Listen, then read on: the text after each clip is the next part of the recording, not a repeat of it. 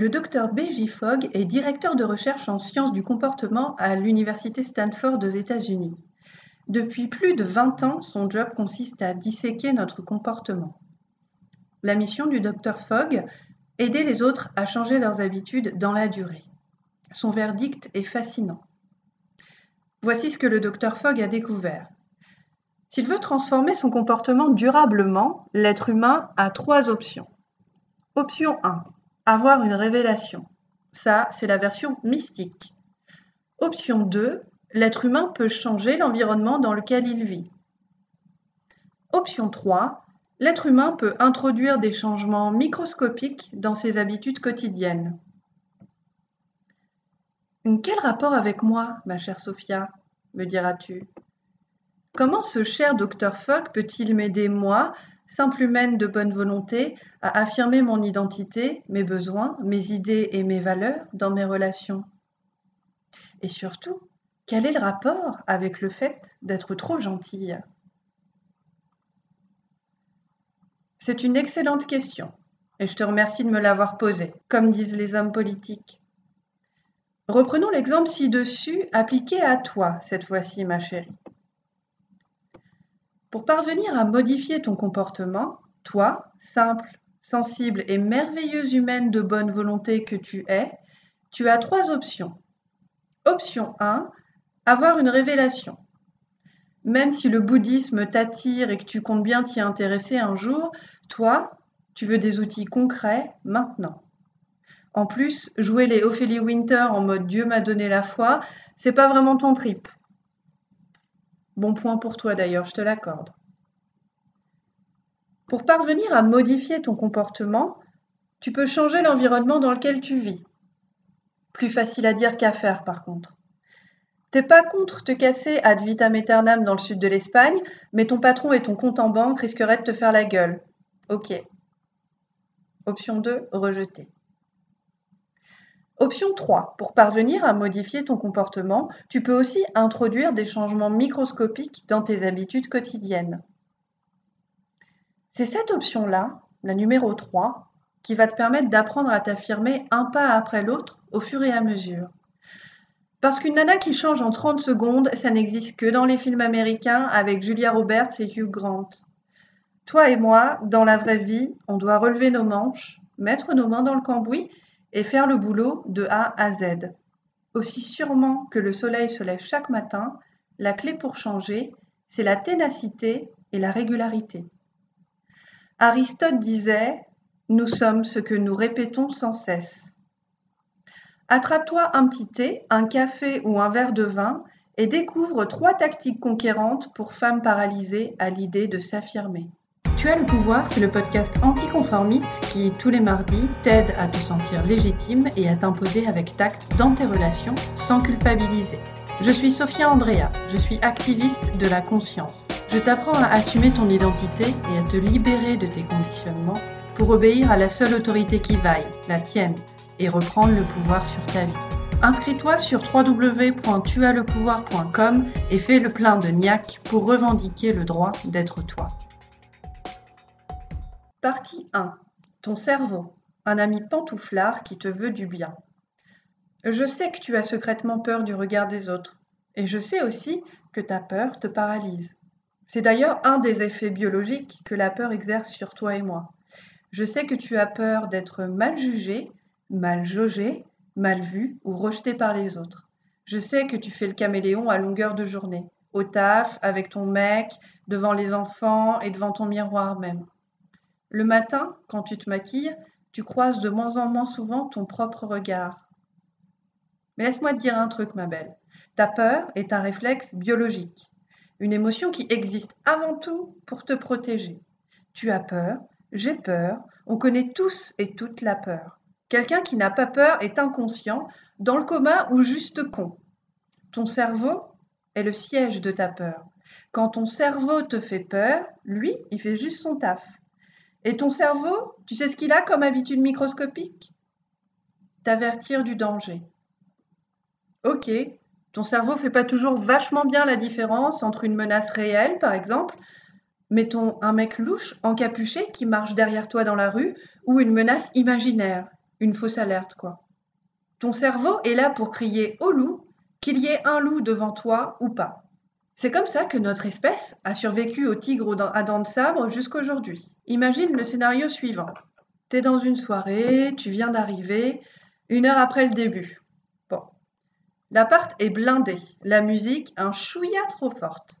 En plus, c'est un peu de la zig de merde, mais bon. Naturellement, toi, tu es terrifié à l'idée de sauter dans la mêlée, de parler à des inconnus, de te socialiser au milieu de cette foule déjà amplement alcoolisée, avec ton verre de chardonnay que tu tiens fébrilement dans ta main soigneusement manucurée.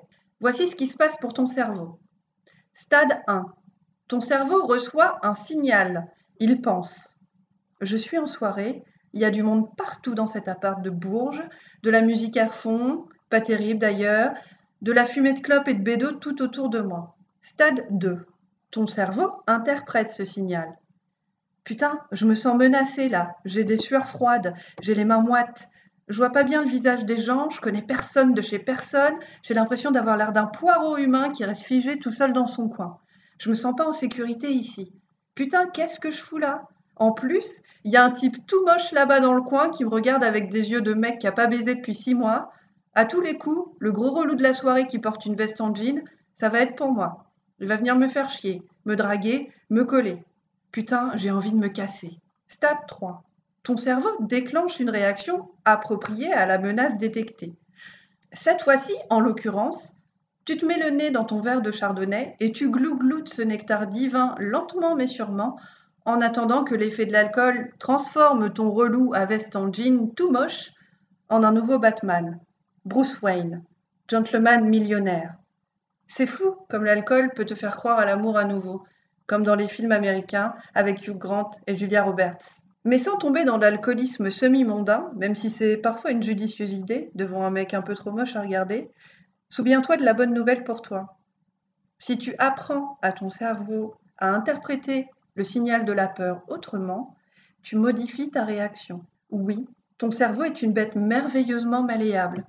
La neuroplasticité, c'est comme ça que ça s'appelle, est un phénomène scientifique démontré. Plus tu adoptes de nouveaux comportements, plus tes neurones, tes synapses, bref, ton cerveau en général, se reconfigurent et s'organisent autour des comportements nouveaux que tu lui inculques. Mais attention, ton cerveau, et le mien aussi d'ailleurs, est une grosse feignasse qui préfère ne pas changer. Ton cerveau est comme un super pote ronchon et tatillon qui déteste plus que tout changer ses vieilles habitudes. Il veut jamais aller au ciné avec toi. Et dès que tu lui proposes d'aller voir une expo d'estampes japonaises absolument magnifique, il te trouve 3000 excuses bidons pour se débiner. Salaud va. Le cerveau est pantouflard. S'il a l'habitude de prendre le même chemin neuronal tous les matins depuis 10 ans pour aller acheter sa petite tradition toute chaude et pas trop cuite à la boulangerie de la rue du Général Leclerc, il va te falloir de la discipline et de la persévérance pour le convaincre de changer. Et c'est là que notre cher docteur Fogg et sa théorie des habitudes microscopiques entrent à nouveau en scène. Toi et ton cerveau, vous pouvez changer ensemble, joyeusement, et gambader main dans la main dans les prairies verdoyantes de l'estime de soi retrouvée, un pas après l'autre. Jour après jour, tu as le pouvoir de modifier tes habitudes de pensée. Comment t'affirmer quand tu sens la peur te paralyser? Voici trois tactiques conquérantes à appliquer dès maintenant. Et si ton cerveau te souffle au creux de l'oreille que ça peut bien attendre 15 jours, 3 semaines, réponds-lui que non, que ça a assez duré. Ta souffrance, ta peur du jugement des autres, ta dernière relation merdique où tu t'es bien trop laissé faire par un mec qui a été juste dégueu avec toi, ta peur de blesser ceux que tu aimes si tu dis ce que tu penses, d'avoir l'air conne ou nul ou débile. Tu n'es ni conne, ni nul, ni débile. Tu n'as pas appris à t'affirmer ni à t'aimer, et je suis là pour t'aider à y remédier. Tu vas y arriver. Dis à ton cerveau que tu vaux mieux que ça, que tu es bien décidé à faire bouger tes neurones pour laisser derrière toi les fausses croyances que tu as sur toi-même depuis ton enfance et qui t'ont déjà fait beaucoup trop reculer. Dis à ton cerveau qu'aujourd'hui, c'est le jour où tu choisis de t'affirmer. Tactique numéro 1. Détermine ta stratégie de défense avant l'assaut. Comme une militaire, prépare ton mental avant la bataille. Tu te souviens de l'exemple de la soirée bruyante dont je te parle plus haut? Si tu sais que tu vas te sentir anxieuse, stressée ou que tu risques d'être mal à l'aise parce que ces derniers temps, tu étais plutôt en mode ermite, chips, télé et que tu n'es pas beaucoup sorti de chez toi, qu'est-ce qui t'empêche d'anticiper? Si tu as peur de parler à de nouvelles têtes dans un groupe et que tu n'envisages pas une carrière d'alcoolique mondaine pour déstresser, excellent choix d'ailleurs, je te félicite. Si tu as peur de faire mauvaise impression, d'avoir l'air con, ta meilleure arme, c'est de te préparer mentalement. Si tu choisis quelle fringue tu vas porter, quel itinéraire tu vas prendre, dans quelle rue tu vas te garer, quel sac à main tu vas arborer, tu peux aussi préparer ton mental. 80% de notre communication est non verbale. L'assurance dans ta voix, la droiture de ton dos, la confiance dans ton regard, ce que tu dégages vient autant de l'intérieur que de l'extérieur. Tu ne peux pas combattre un ennemi que tu n'as pas identifié. Voici donc les étapes à respecter. Ton premier boulot consiste à déterminer ce qui te paralyse exactement, ce qui te pose problème. Est-ce que c'est te présenter, participer à la discussion dans un groupe qui est déjà formé, parler à un inconnu, danser, exprimer ton opinion, défendre ton point de vue devant des gens qui ont du bagou? Qu'est-ce qui te fait peur exactement? Dans ton esprit, quel est le scénario catastrophe qui se joue et qui te fait paniquer? Quel est le pire truc qui puisse se passer? Suis ta peur jusqu'au bout et identifie ce qui te terrifie le plus. Une fois que tu as identifié le scénario catastrophe qui te paralyse, tu peux commencer à entrer en lien avec ta peur, à la regarder de plus près pour comprendre ce qu'elle essaye de te dire. Admettons que tu aies peur des gens qui ont une grande gueule, comme Linda, une cliente que j'ai aidée à apprendre à s'affirmer. Linda a systématiquement l'impression de manquer de répartie et se sent tellement intimidée par les grandes gueules qu'elle perd complètement ses moyens. Et ça l'énerve, Linda, parce qu'elle aimerait bien dire ce qu'elle a à dire, avec tact, diplomatie et fermeté, mais elle voit pas pourquoi elle continuerait à fermer sa gueule. Après tout, avec Linda, notre objectif c'était de lui permettre de s'imposer avec douceur. Si tu es dans la même situation que Linda, souviens-toi, la préparation mentale à l'action te permet de te projeter dans les situations qui te font stresser. Répète ce que tu dirais à une personne grande gueule à la maison, tranquillement, dans tes chaussons, devant ton miroir, comme un comédien ou une comédienne le ferait. Imagine-toi dans la situation. Écris sur un morceau de papier ce que tu vas dire exactement et répète ces mots. Répète-les dix fois, vingt fois, cinquante fois, cent fois, jusqu'à ce que chacun d'entre eux te semble naturel. Reprogramme ton cerveau une réplique après l'autre. Apprends à ton cerveau à ancrer dans tes neurones de nouveaux automatismes de comportement. La visualisation permet d'agir sur le système nerveux. Souviens-toi, ne laisse pas ta peur te contrôler. Observe-la et répète la phrase que tu t'es préparée à la maison pour te préparer à l'action. Tactique numéro 2. Poste ta sentinelle et fortifie ta citadelle. Dans ta relation avec les autres, toi, tu es une personne distincte. Tu as ton territoire, ton corps, ton cœur, tes opinions, tes idées, tes valeurs, tes croyances. Aucun envahisseur n'est autorisé à violer les limites de ton périmètre.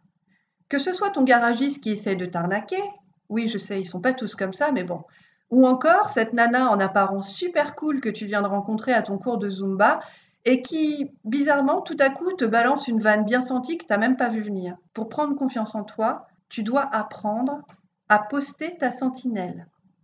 Comprends et accepte que personne n'a le droit d'outrepasser tes limites. J'ai bien dit personne. Toi, ton boulot, c'est de veiller à ta sécurité. Tu es ton propre Walker Texas Ranger. Je sais que tu restes souvent muette, que tu n'oses rien dire et que tu as peur. Mais tu es une personne de valeur, tu comptes, tu as le droit d'être traité avec amour et respect. Et ce droit commence par toi. Si tu ne le fais pas, qui le fera à ta place? La sentinelle, c'est toi. Demande-toi. Si je n'avais plus peur de m'affirmer, qu'est-ce que je dirais? Qu'est-ce que je ferais? Demande-toi également si je croyais à 100% en ma propre valeur. Qui j'oserais être? Deuxième étape, fortifier ta citadelle. Protège ton identité. T'affirmer, dire ou montrer que tu n'es pas d'accord, c'est délimiter ton territoire. Répondre à la nana qui t'a balancé une vanne lors de ton cours de Zumba, c'est fortifier ta citadelle. C'est assumer et revendiquer ta propre valeur. Pierre après pierre et action après action. C'est comme ça que tu prendras confiance en toi. Souviens-toi, tu comptes, tu as de la valeur. Demande-toi, qu'est-ce qui deviendrait possible pour moi si j'arrêtais de croire que je ne suis pas capable? Qu'est-ce qui deviendrait possible pour moi si je m'autorisais à avoir autant de valeur que les autres?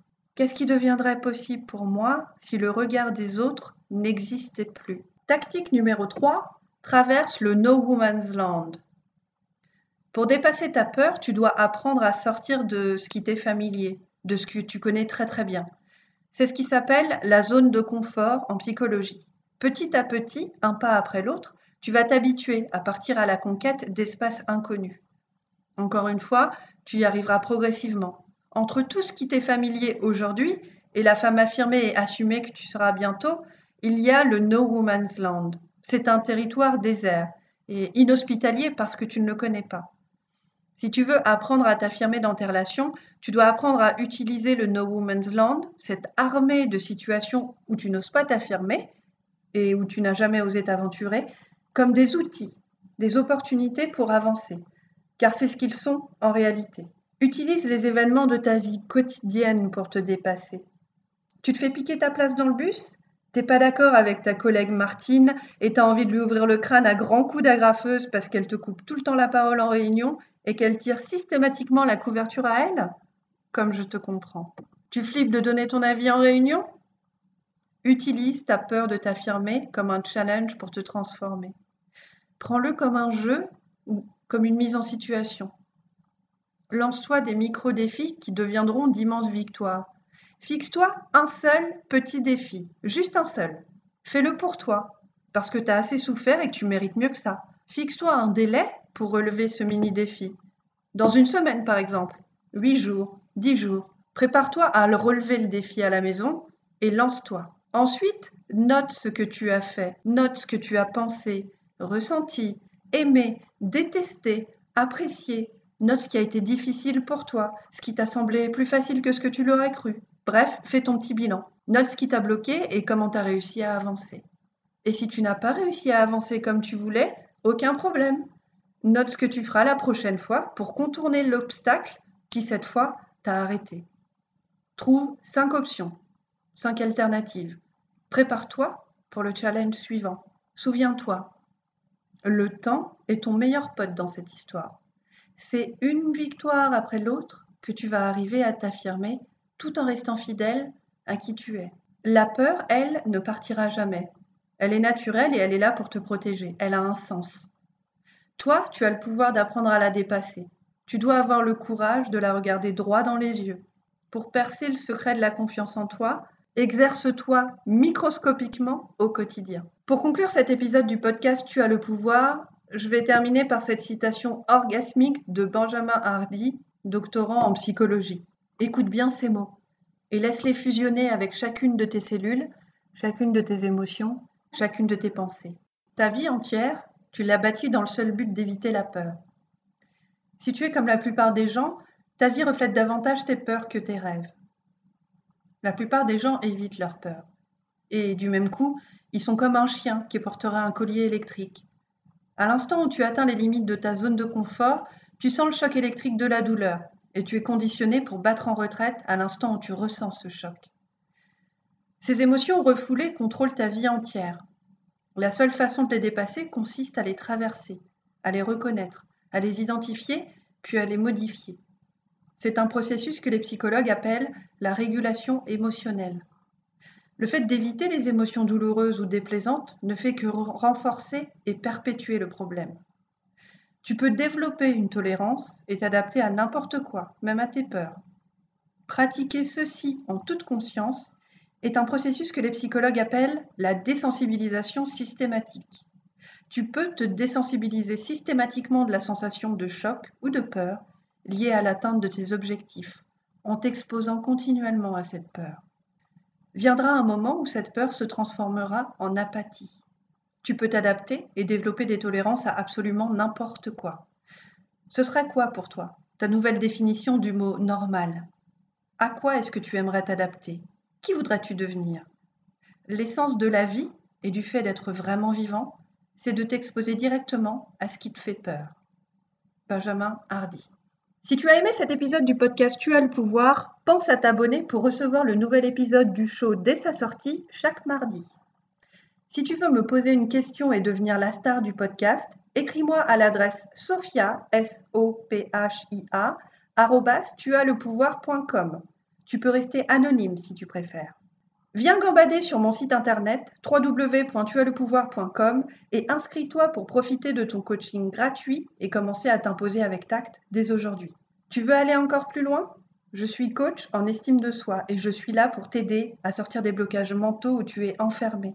Je t'aide à te sentir légitime, à t'imposer avec tact et à exprimer ta vérité sans culpabiliser. Rendez-vous sur www.tuaslepouvoir.com pour travailler avec moi en coaching privé et incarner enfin la femme affirmée et assumée que tu es déjà au fond de toi. Merci à toi de m'avoir écouté et à la semaine prochaine.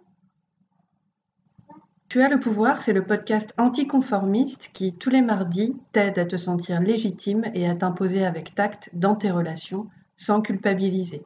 Je suis Sophia Andrea, je suis activiste de la conscience. Je t'apprends à assumer ton identité et à te libérer de tes conditionnements pour obéir à la seule autorité qui vaille, la tienne, et reprendre le pouvoir sur ta vie. Inscris-toi sur www.tuaslepouvoir.com et commence dès aujourd'hui à construire ton socle de pouvoir.